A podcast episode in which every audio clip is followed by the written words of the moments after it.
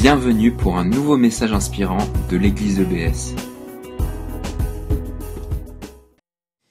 Il y a quelques semaines, nous avons eu avec nous un ami qui s'appelle Philippe Adams. Je ne sais pas si vous vous souvenez de lui.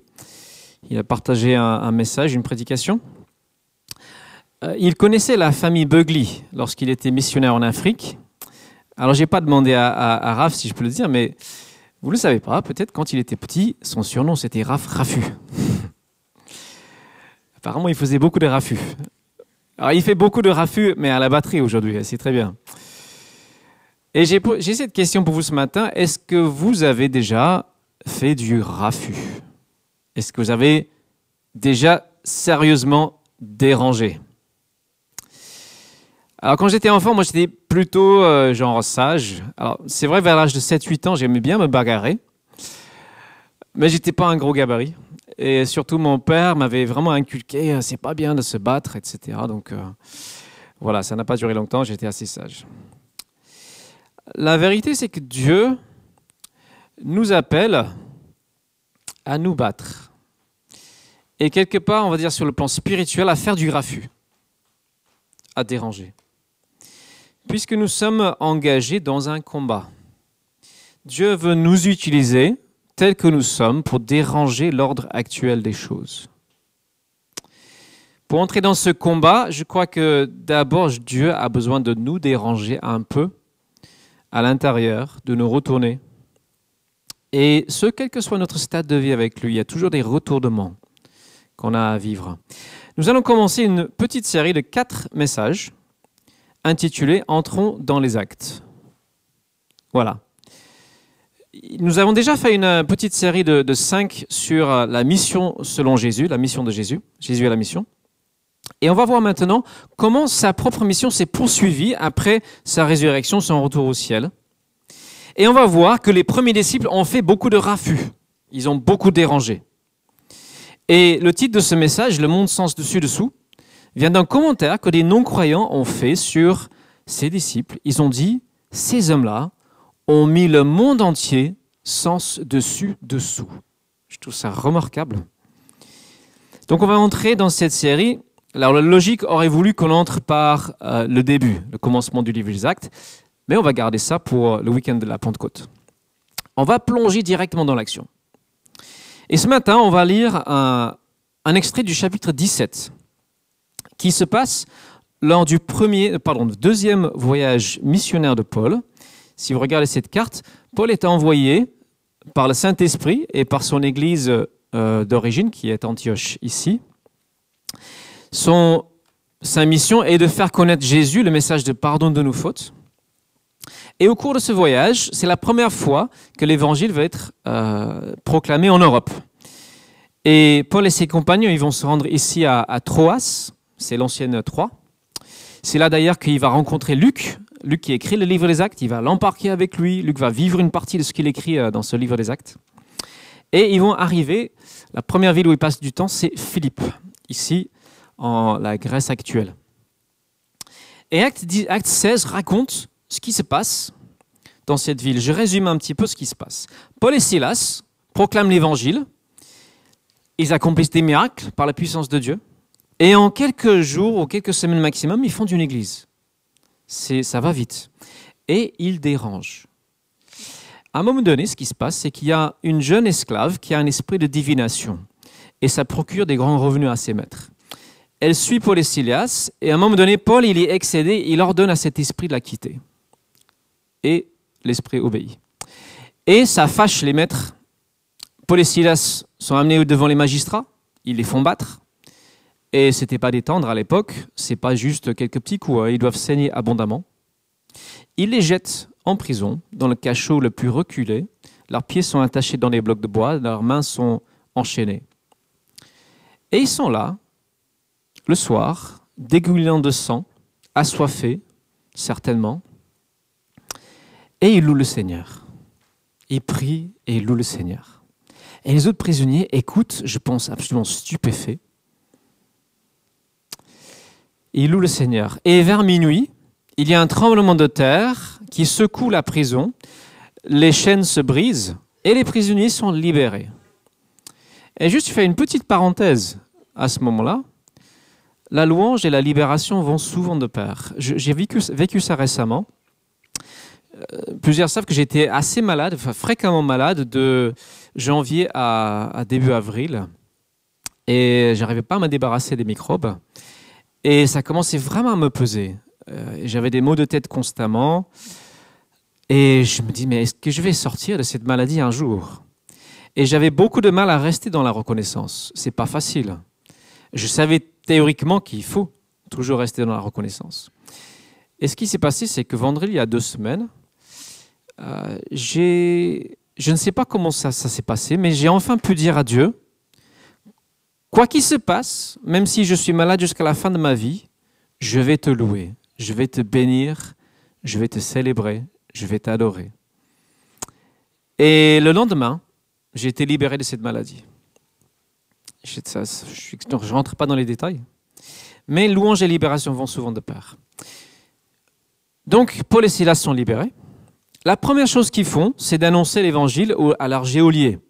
Lui, il est sur le point de se tuer parce qu'il craint de perdre ses prisonniers. Là, c'est la peine de mort pour lui. Il dit non, non, arrête. Ils expliquent le salut en Jésus. Lui, il y croit avec toute sa famille. Ils deviennent disciples de Jésus. Ils sont baptisés. Et là, Paul et Silas sont relâchés. Et qu'est-ce qui se passe ensuite? Qu'est-ce qu'ils font? Vous vous souvenez de leur état? Moi, je pense que je serais allé à l'hôpital, j'aurais pris un temps sabbatique.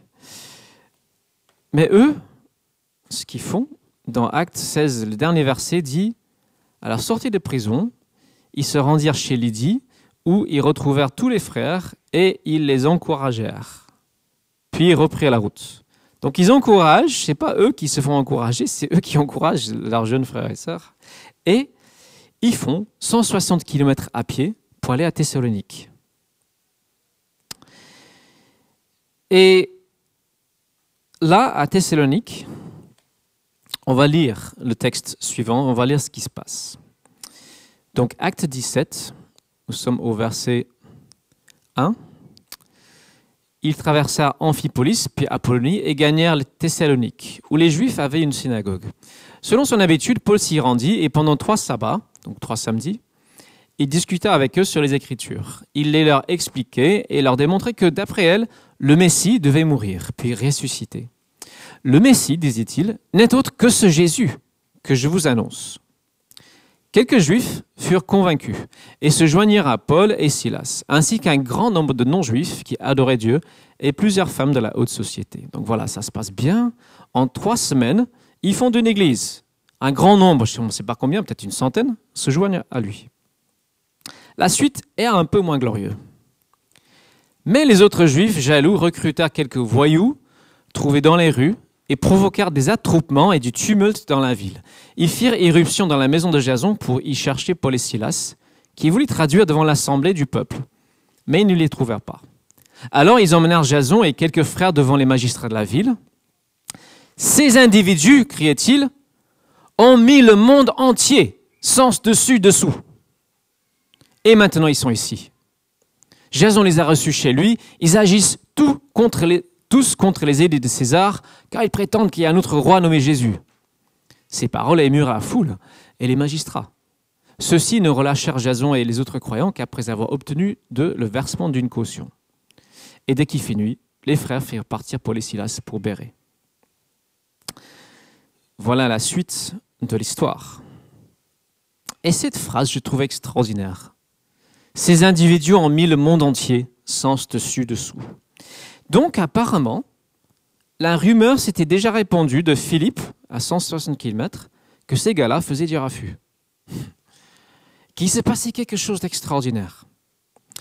Et si vous lisez les livres des actes, vous voyez que dans quasiment toutes les villes où Paul passe, ça se termine par l'émeute, la prison et tentative de meurtre de Paul. Et le récit ici me pose deux questions. La première, c'est celle de la motivation. Qu'est-ce qui les motivé à endurer prison, émeute, fausses accusations, fouet, frôler la mort au quotidien? Et la deuxième question, c'est qu'est-ce que ce message qu'ils avaient, qu'est-ce que ce message avait de si révolutionnaire pour provoquer autant de troubles des mois de perturbation.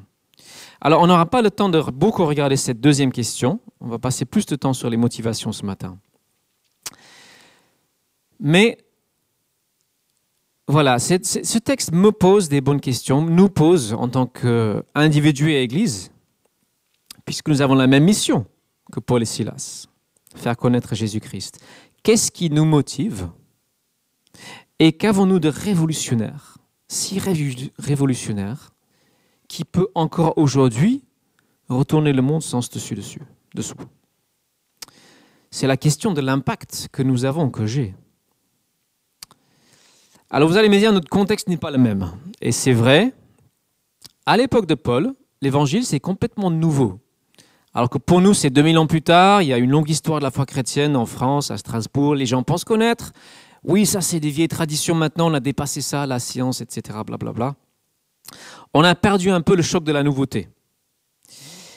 Mais je crois vraiment que nous avons en nous quelque chose, ou plutôt quelqu'un, qui a cette capacité de retourner le monde comme une crêpe. Et c'est ma vision pour, je dirais, ma vie personnelle et pour notre Église. Nous avons cette vocation de retourner le monde comme une crêpe. Peut-être un individu à la fois, mais ça reste notre vocation. Donc on va rentrer dans cette question de la motivation. Qu'est-ce qui est motivé Je crois qu'on doit commencer par là. C'est fondamental. Paul, c'est quelqu'un qui a un appel particulier. Au moment de sa conversion, Jésus lui dit qu'il va l'envoyer en mission au loin, chez les païens, il va connaître la souffrance, etc. Et Paul vit cela comme vraiment un impératif, un absolu dans sa vie. Il va fonder l'église de Corinthe, un peu plus tard dans son voyage. Il écrit euh, dans une lettre, 1 Corinthiens 9, verset 16, Malheur à moi si je ne prêche pas l'évangile. Il dit que je serai malheureux Dieu sera mécontent de lui. C'est pas possible de ne pas partager cet évangile. Il est un peu comme le prophète Jérémie qui dit Sa parole brûle comme un feu en moi. Il se sent sous obligation. Et dans sa deuxième lettre euh, aux Corinthiens, pardon, Paul va un peu plus loin dans ses motivations. il y a une phrase que je retiens, qui est pour moi une clé. On l'a peut-être déjà dit, mais ça vaut la peine. Il dit, l'amour de Christ nous étreint, ou nous presse, ou nous contraint. L'amour de Christ est selon moi la clé de sa motivation. Et c'est d'abord en direction de Christ. Dans 2 Timothée, Paul dit que je, je, déverse ma vie comme une libation, c'est-à-dire une offrande de boisson. Imaginez, vous êtes dans le désert, il fait chaud, vous avez soif, vous avez un verre d'eau, et vous déversez l'eau comme ça dans le sable. Et c'est Paul, il dit, c'est ce que je fais pour Dieu. Je déverse ma vie comme ça. Tant il aime son Seigneur, pour lui, sa vie ne compte pas tant que ça. Parce qu'il a cette conscience tellement forte de combien Christ l'a aimé. On a chanté Je sais qui je suis. Je sais que je suis aimé de Dieu. Et je crois que plus on a conscience de cet amour, plus on va l'aimer en retour. Et plus on aime Christ, plus on a envie qu'il soit connu, reconnu, glorifié, adoré, obéi, suivi. Et quand je parle de glorifier, c'est pas juste chanter, hein. bien sûr, chanter c'est bien, mais c'est éphémère. Glorifier, c'est lorsqu'il y a vraiment des transformations dans la vie des personnes autour de nous, des choses durables. Là, il y a une gloire qui revient à Christ. Et je crois que plus nous aimons Jésus, plus nous aurons envie que d'autres l'aiment également, tout simplement. Parce que cet amour-là, c'est un amour qui se partage. Et la deuxième direction, amour pour Christ, l'amour de Christ nous étreint, nous presse en direction des autres. Cet amour de Jésus en nous nous pousse à nous comporter comme lui, être comme ce bon berger qui qui cherche la brebis perdue, qui va parfois délaisser les 99, qui va être assidu dans sa recherche de brebis perdues, qui va être ému de compassion en voyant les foules, comme il dit, comme des brebis sans berger, sans repère, des gens sans espérance. Il se laisse émouvoir. Et cet amour-là de Christ, je crois qu'il est vraiment présent en Paul pour le pousser à agir. Et peut-être un an après cette visite à, Thessalonique, Paul écrit une de ses premières lettres aux églises qu'il a fondées. Ça s'appelle 1 Thessalonicien. Et on va lire deux extraits de, cette lettre qu'il a écrite. Il parle de ses motivations. Chapitre 2, verset 2. Excusez-moi, il faut que j'éteigne le son. ah, c'est le verset du jour. Nous venions d'être maltraités et insultés à Philippe, comme vous le savez. Mais Dieu nous a donné toute l'assurance nécessaire pour vous annoncer au milieu d'une grande opposition la bonne nouvelle de l'Évangile qui vient de lui. Je ne suis pas le seul. En effet, si nous invitons les hommes à croire, ce n'est pas parce que nous serions dans l'erreur ou que nous aurions des motifs malhonnêtes. Donc, ce n'est pas motivé par la manipulation ou que nous voulions les tromper. Non, c'est parce que Dieu, j'arrive pas à lire en rouge, nous a jugés dignes d'être chargés de la proclamation de l'Évangile et nous l'annonçons pour plaire non aux hommes, mais à Dieu qui juge notre cœur. Première motivation en direction de Dieu. Paul réalise à quel point c'est un honneur de partager ce qu'il a appris sur Jésus. Et ça me pose question aussi, est-ce que nous réalisons à quel point c'est un privilège? Dieu considère chaque croyant comme étant digne d'être son représentant, digne de porter ce message. Il te considère digne. Et ça, ça motive Paul. Il dit, oui, c'est Dieu qui qui voit ça en moi, d'annoncer cet évangile. Et au passage, chez lui, c'est Dieu qui donne l'assurance de partager cette bonne nouvelle au milieu de l'opposition. C'est une bonne nouvelle pour nous aussi. Je crois vraiment que Dieu donne de l'assurance, du courage lorsque nous avançons avec, avec foi dans l'obéissance. Et même si nous ne savons pas toujours comment partager notre foi, je crois vraiment, si on dit Dieu, je veux bien, donne-moi l'assurance, il le fait. Donc Dieu d'abord, et ensuite, Paul rejoint ce qu'on dit sur la compassion. Versets 7 à 9. Pendant que nous étions parmi vous, nous avons été pleins de tendresse, comme une mère qui prend soin des enfants qu'elle nourrit, ainsi de notre vive affection pour vous. Nous aurions voulu non seulement vous annoncer l'évangile de Dieu, mais encore donner notre propre vie pour vous, tant, vous nous étiez devenus chers. Vous vous souvenez, frères et sœurs, de nos travaux et de toute la peine que nous avons prise. Tout en travaillant de nos mains, jour et nuit, pour n'être à charge à aucun de vous, nous vous avons annoncé l'évangile qui vient de Dieu. C'est frappant ici de voir ces expressions pleines de tendresse, vive affection, comme une mère. On voit à quel point Paul aime ces personnes à qui elle annonce l'évangile. Et je crois qu'il n'y a pas de définition plus élevée, plus pure de l'amour que de vouloir donner sa vie pour quelqu'un d'autre. Il est prêt à prendre énormément de peine pour ces Thessaloniciens qui ne connaissent à peine hein, au début, pour qu'ils accèdent à cet amour de Christ, cet amour du Père. Et je trouve que c'est un exemple pour nous, les chrétiens qui sont peut-être plus, plus âgés, plus expérimentés. C'est vraiment un exemple d'avoir cette même attitude vis-à-vis des plus jeunes ou les pas encore croyants, que nous soyons également prêts à donner de notre personne pour que d'autres connaissent l'amour de Christ. Dimanche dernier, nous avons écouté le témoignage de Fat. Je trouve que c'était une excellente illustration de ce principe. Si vous n'étiez pas là, je vous raconte un peu ce qui s'est passé. Fat a un collègue de travail qui l'embête sérieusement. C'est un jeune qui, qui l'insulte beaucoup qui lui fait des tapes sur la tête, qui est raciste, qui le critique pour sa foi, etc. Euh, et euh, ça devenait euh, difficilement supportable. Alors Fat, c'est quelqu'un qui supporte beaucoup de choses, mais tout le monde a ses limites. Et Fat a prié. Il a dit, Seigneur, pardonne-lui, il ne sait pas ce qu'il fait, hein, comme Christ à la croix qui a fait cette prière-là. Donne-moi les paroles pour pouvoir confronter cette personne. Et quelques minutes après, ce jeune vient vers, euh, vers Fat, tout aussi agressif que toujours, que d'habitude. Et Fat, ce qu'il fait, il le saisit dans ses bras, il le serre dans ses bras, et il lui dit, quoi que tu fasses, sache que je t'aime. Et le gars, ce, ce méchant, euh, s'effondre en larmes, s'écroule sur Fat. Et il pleure pendant longtemps. Et depuis, il n'y a pas de problème avec lui. Et moi, je me suis dit, waouh, si c'est pas ça l'amour de Christ, je ne sais pas ce que c'est. Ça, c'est un amour surnaturel. C'est un bel exemple, je trouve, pour nous. Et comme Fat a prié, ça nous pousse à la prière avant tout.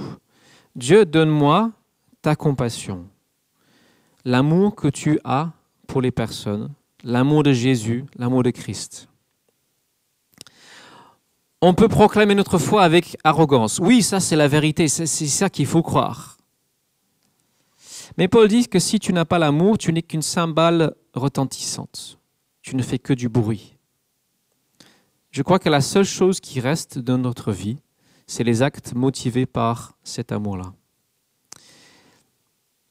Je suis interpellé par mon propre message, il m'a un peu retourné. Ça fait deux semaines que je demande, euh, peut-être presque tous les jours, à Dieu, donne-moi ton amour pour les personnes autour de moi. Parce que notre défaut, c'est l'indifférence. Hein. Enfin, notre position par défaut, c'est l'indifférence. Hein. Mardi, j'avais du mal à me concentrer sur mon travail, donc je dis ok, je vais sortir de mon bureau, je vais aller dans le quartier, je vais prier. J'ai pris avec moi un petit questionnaire, un nouveau questionnaire. Je, dis au cas où, euh, si je croise quelqu'un, euh, on verra. Donc je prie dans la rue, Seigneur, donne-moi de l'amour pour les personnes autour de moi. Et au bout d'un moment, je ne sais pas trop quoi faire, parce qu'au bout d'un moment, on a arrêté de prier. Je me dis, oh, je vais quand même tester les questionnaires, je vais dans cet immeuble. Donc, euh, je vais dans un, immeuble et je passe deux heures dans cet immeuble. J'ai discuté avec quatre ou cinq personnes. Et chacune de ces personnes s'est livré à moi. Et pour, à chacune, pour chacune, j'ai pu prier à la fin. Il y avait une dame qui disait ah, Je suis tout tremblant, j'ai des frissons, il y a quelque chose qui se passe. Elle a senti la présence de Dieu, tout simplement. Deux personnes de l'immeuble, je suis resté en contact. J'ai pris un café euh, plus tard euh, et peut-être que l'une ou l'autre viendra au culte un jour.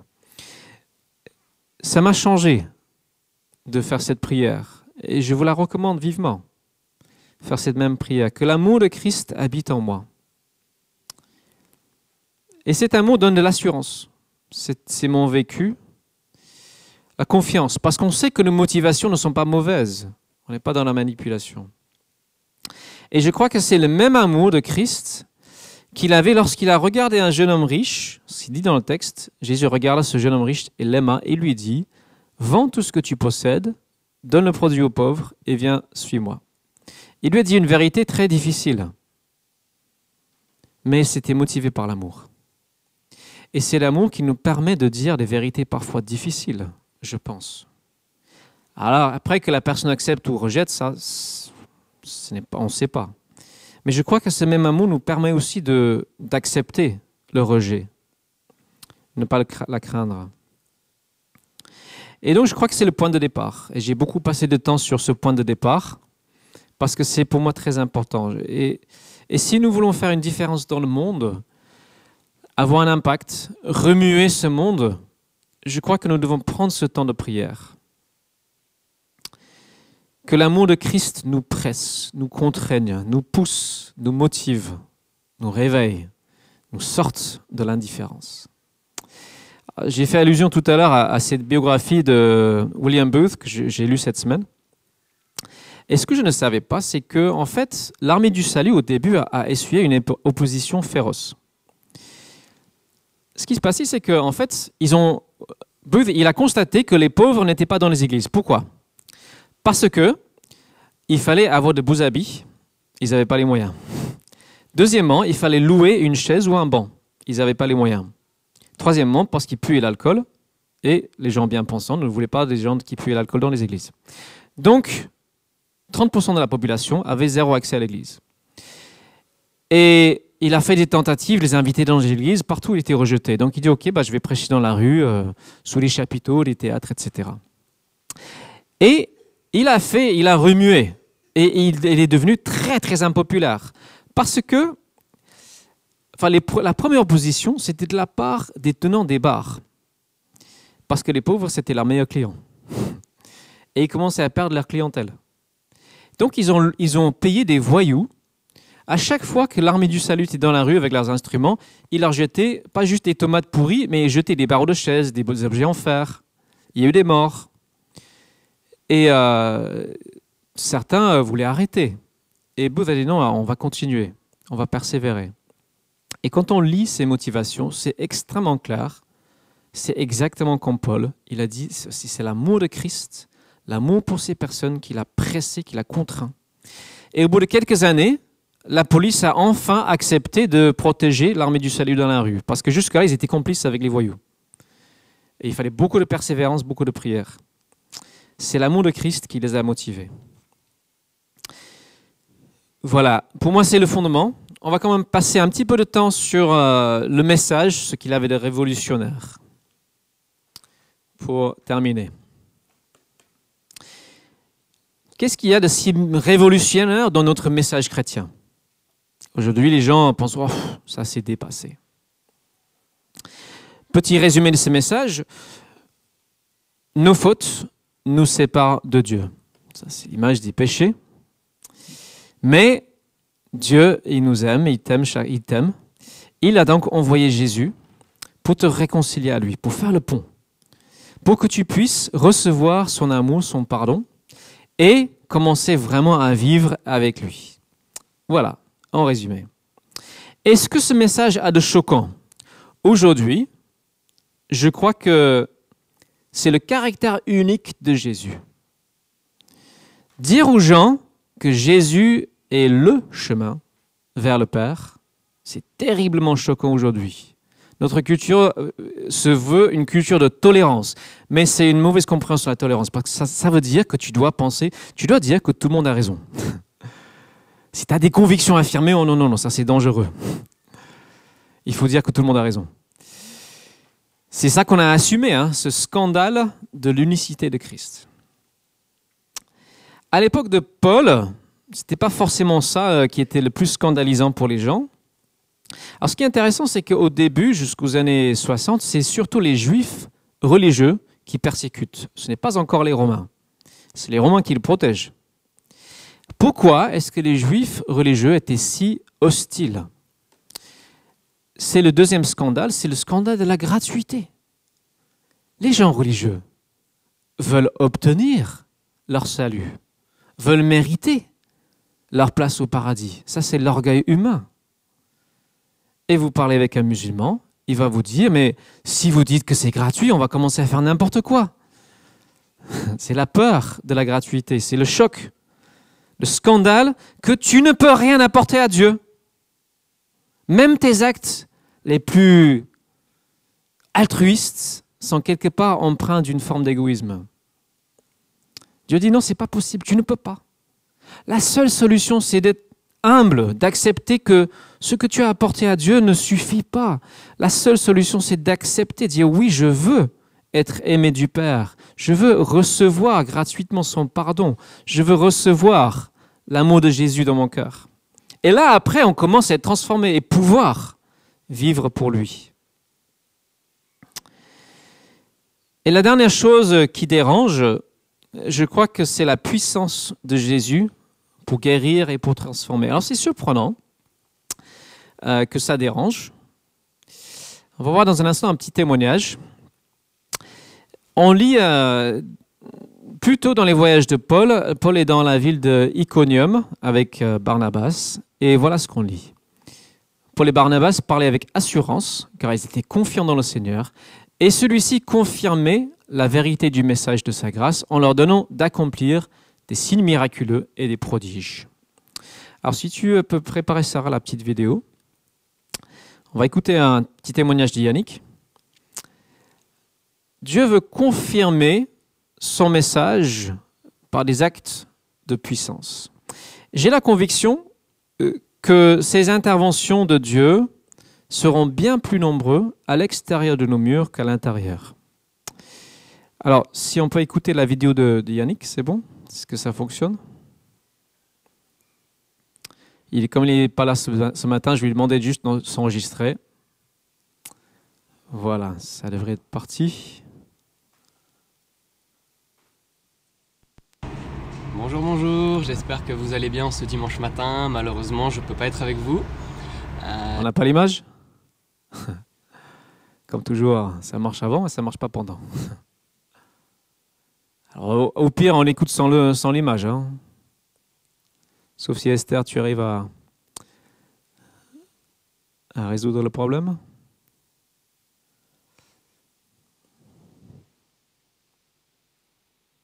C'est toujours plus sympa de voir le visage de quelqu'un qui parle, hein, je trouve. Hein. voilà, parfait. J'aurais un témoignage à vous partager. Alors, c'était il y a quelques jours, on était à Colmar et on est allé dans les rues. On est vraiment allé dans les rues pour euh, bénir les gens et dans l'optique de pouvoir apporter quelque chose. Et il y avait une dame avec nous qui avait un peu de réticence parce qu'elle elle arrive à partager la parole de Dieu, elle arrive à témoigner à des gens, elle est esthéticienne, elle a son propre cabinet d'esthétique et elle arrive à, partager des gens, elle arrive même à, en faire des disciples et des gens se font baptiser et waouh, moi ça m'a vraiment impressionné. Et en fait cette dame elle dit ah moi par contre dans les rues j'ai peur, c'est pas mon truc. En effet, chacun on va dire son domaine où il est à l'aise. Et, et en fait on est finalement allé dans, la ZUP, donc c'est une sorte de quartier chaud à, Colmar. Et elle était pas très motivée pour, mais elle s'est, elle s'est motivée finalement et on y est allé. Et là, c'était assez extraordinaire. On a, on a rapidement rencontré euh, trois jeunes filles avec deux poussettes et deux enfants dedans. Et puis, euh, donc très simplement, euh, j'en, aborde une et je lui demande si elle a, mal quelque part. Et elle me dit oui, depuis ce matin, depuis quelques heures, j'ai le dos complètement bloqué. Je dis ah bon, ok, est-ce que tu es d'accord pour qu'on prie pour toi Un peu étonnée, mais elle dit oui, ok. Et puis les deux autres euh, commençaient un peu à rigoler, à, voilà, elles étaient peut-être mal à l'aise ou, je sais pas. Et, du coup, je lui demande si je peux poser ma main sur, euh, sur son dos. Elle est, elle est d'accord, donc euh, je pose et je prie très courtement que, le dos se débloque. Et puis je lui demande de tester. Et là, elle, elle était donc un peu penchée, et puis elle se relève et elle fait Waouh waouh, ça, me fait peur. Alors du coup, euh, on lui dit, voilà, il n'y a pas de quoi avoir peur, on lui explique euh, ce qui s'est passé, voilà, que notre Dieu est puissant et qu'il guérit.